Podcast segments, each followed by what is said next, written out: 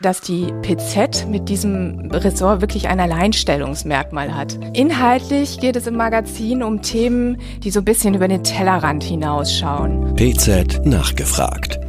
Der Podcast für das Apothekenteam. Hallo und herzlich willkommen zu PZ nachgefragt, dem Podcast der Pharmazeutischen Zeitung. Mein Name ist Theo Dingermann. Ich bin Senior Editor bei der Pharmazeutischen Zeitung und ich spreche heute mit der PZ-Redakteurin und der neuen Leitung des BZ-Ressorts Magazin, Jennifer Evans. Hallo Jenny. Hallo Theo. Das BZ-Ressort Magazin bekommt mit dir, Jenny, eine neue Leitung. Nach dem altersbedingten Ausscheiden der langjährigen Leiterin des Ressorts Ulrike Abel-Warneck, des Ressorts, das in der Vergangenheit in der Regel alle zwei Wochen die Hefte der pharmazeutischen Zeitung bereicherte, bist du seit Mitte Mai der neue Kopf hinter den Seiten des Magazins. Jenny, die Leserinnen und Leser der PZ, die das Magazin im hinteren Teil der Zeitschrift bislang vielleicht überblättert haben, was macht dieses Ressort eigentlich aus? Ja, zunächst einmal sollte man vielleicht einfach erwähnen, dass die PZ mit diesem Ressort wirklich ein Alleinstellungsmerkmal hat. Inhaltlich geht es im Magazin um Themen, die so ein bisschen über den Tellerrand hinausschauen oder anders gesagt ein wenig out of the box sind vielleicht. Oft sind sie auch interdisziplinär ausgerichtet. Es handelt sich um Trends, ungewöhnliche Entwicklungen oder überraschende Aspekte. Wichtig ist vielleicht auch zu sagen, dass die Inhalte vor allem unterhalten sollen und damit so ein bisschen so ein spielerisches Element in die PZ reinbringen. Der Fokus liegt dabei tendenziell eher auf Themen so mit Weitblick, die zwar immer irgendwie aktuell inspiriert sind, aber ich sag mal so eine gewisse übergreifende Relevanz haben. Im besten Fall gelingt es natürlich auch, dass die Magazinbeiträge so zum Perspektivwechsel anregen oder vielleicht sogar zum Nachdenken anregen.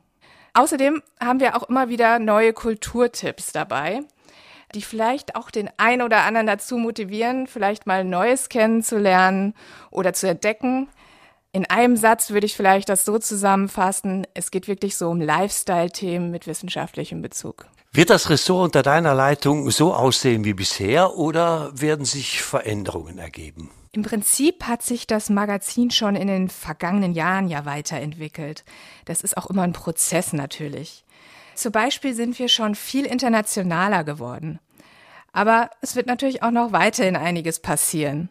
Zunächst einmal heben wir die ursprüngliche Trennung zwischen dem eigentlichen Magazinressort und den Rezensionen auf. Das liegt einfach daran, wir haben einfach viel zu viele gute Themen. Und zu diesem Hauptbeitrag, den wir dann immer jede Woche haben, werden sich dann kleinere Meldungen gesellen, also Tipps aus unterschiedlichen Bereichen. Und diese Tipps beschränken sich dann aber, wie gesagt, nicht immer nur jetzt auf Bücher, wie das bislang der Fall war, sondern wir werden jetzt auch Podcasts, Apps, YouTube-Videos, Blogs, Ausstellungen oder Filme, Events oder ganz andere Projekte vorstellen.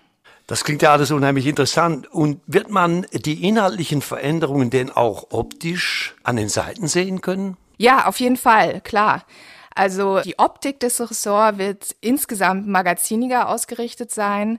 Wir werden auf jeden Fall mehr mit kleinen Häppchen arbeiten, was man natürlich dann auch im Layout sieht. Insgesamt wird die ganze Gestaltung ein bisschen luftiger, farbiger und auch die Bildsprache wird einfach mehr Gewicht bekommen. Also alles in allem so ein bisschen spielerischer und lockerer. Und für die diversen Kulturtipps haben wir auch gerade neue Icons entwickelt. Das Magazin wird sich also in Zukunft deutlich vom Rest der PZ abheben. Was wären denn so klassische Magazinthemen, Jenny? Ich nenne jetzt einfach mal ein paar aktuelle Beispiele aus der vergangenen Zeit. Wir haben da zum Beispiel über Innenarchitekturtrends in der Apotheke berichtet oder wie Aerosole die Malerei der klassischen Moderne beeinflusst haben und ein anderes Mal ging es um den Modetrend des sogenannten Dopamin-Dressing, der während und vor allem wegen der Corona-Pandemie entstanden ist. Dann gab es auch schon einige Texte zu Entwicklungen in Sachen künstliche Intelligenz. Zum einen, inwiefern ein Social-Media-Post bereits verraten kann, ob ein Mensch depressionsgefährdet ist oder nicht Oder zum anderen, warum eigentlich sich immer mehr Menschen in Chatbots verlieben. Oh, Menschen verlieben sich in Chatbots. Das ist natürlich eine wirklich interessante Frage.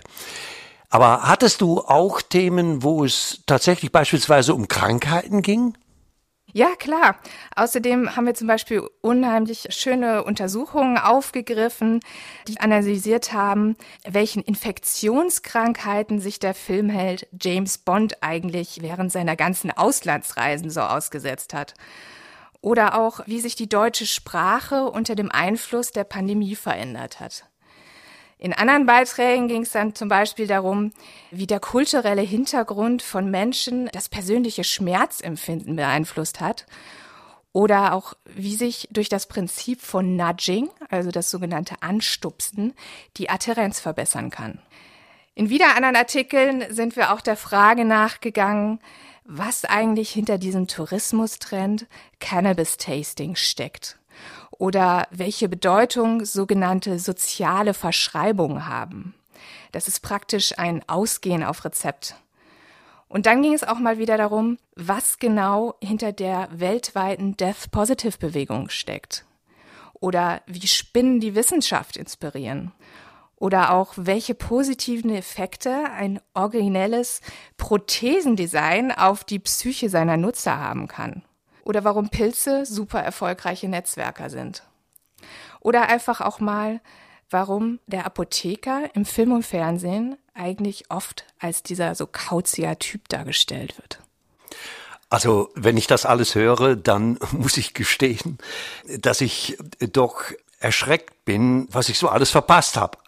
Aber auf welche Magazinthemen dürfen wir uns denn in diesem Jahr noch freuen, Jenny? Ich werde zum Beispiel der Frage nachgehen, ob kranke Menschen eigentlich anders träumen als gesunde.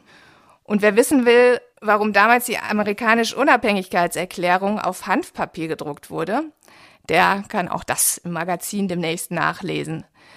Perspektivisch wird es auch viel um Kommunikation und Körpersprache gehen, zum Beispiel woran Apothekenteams beispielsweise erkennen können, wann ihr Kunde sie anlügt oder manipuliert, oder auch Ganz einfach, wie man aus Arzneimitteln Kunst machen kann. Also das hört sich alles wirklich unglaublich spannend an. Es macht regelrecht neugierig. Ich darf an dieser Stelle vielleicht aber auch verraten, dass mich ein Beitrag von dir im letzten Jahr tatsächlich dazu animiert hat, eine Ausstellung mit Porträts berühmter Wissenschaftlerinnen und Wissenschaftler in Wiesbaden zu besuchen. Das war wirklich sehr spannend, denn viele dieser Köpfe hatte ich persönlich kennengelernt während meiner Zeit in USA, beziehungsweise auch natürlich durch das Lesen der unglaublich guten Arbeiten, die diese Menschen publiziert haben. Ohne deinen Magazinbeitrag hätte ich diese Ausstellung natürlich tatsächlich verpasst, was sehr schade gewesen wäre. Nachdem du das alles hier geschildert hast, wird das Magazin die pharmazeutische Zeitung noch mehr bereichern, als dies schon in der Vergangenheit der Fall war. In jedem Fall freue ich mich auf die wöchentliche Lektüre jenseits des Tellerrands oder outside the box, wie du das Format beschreibst. Ich hoffe, dieser Podcast hat auch Sie, liebe Kolleginnen und Kollegen, neugierig gemacht. Und vielleicht wird ja auch der eine oder die andere zukünftig gezielt nach dem Magazin suchen und nicht mehr nur zufällig darüber stolpern.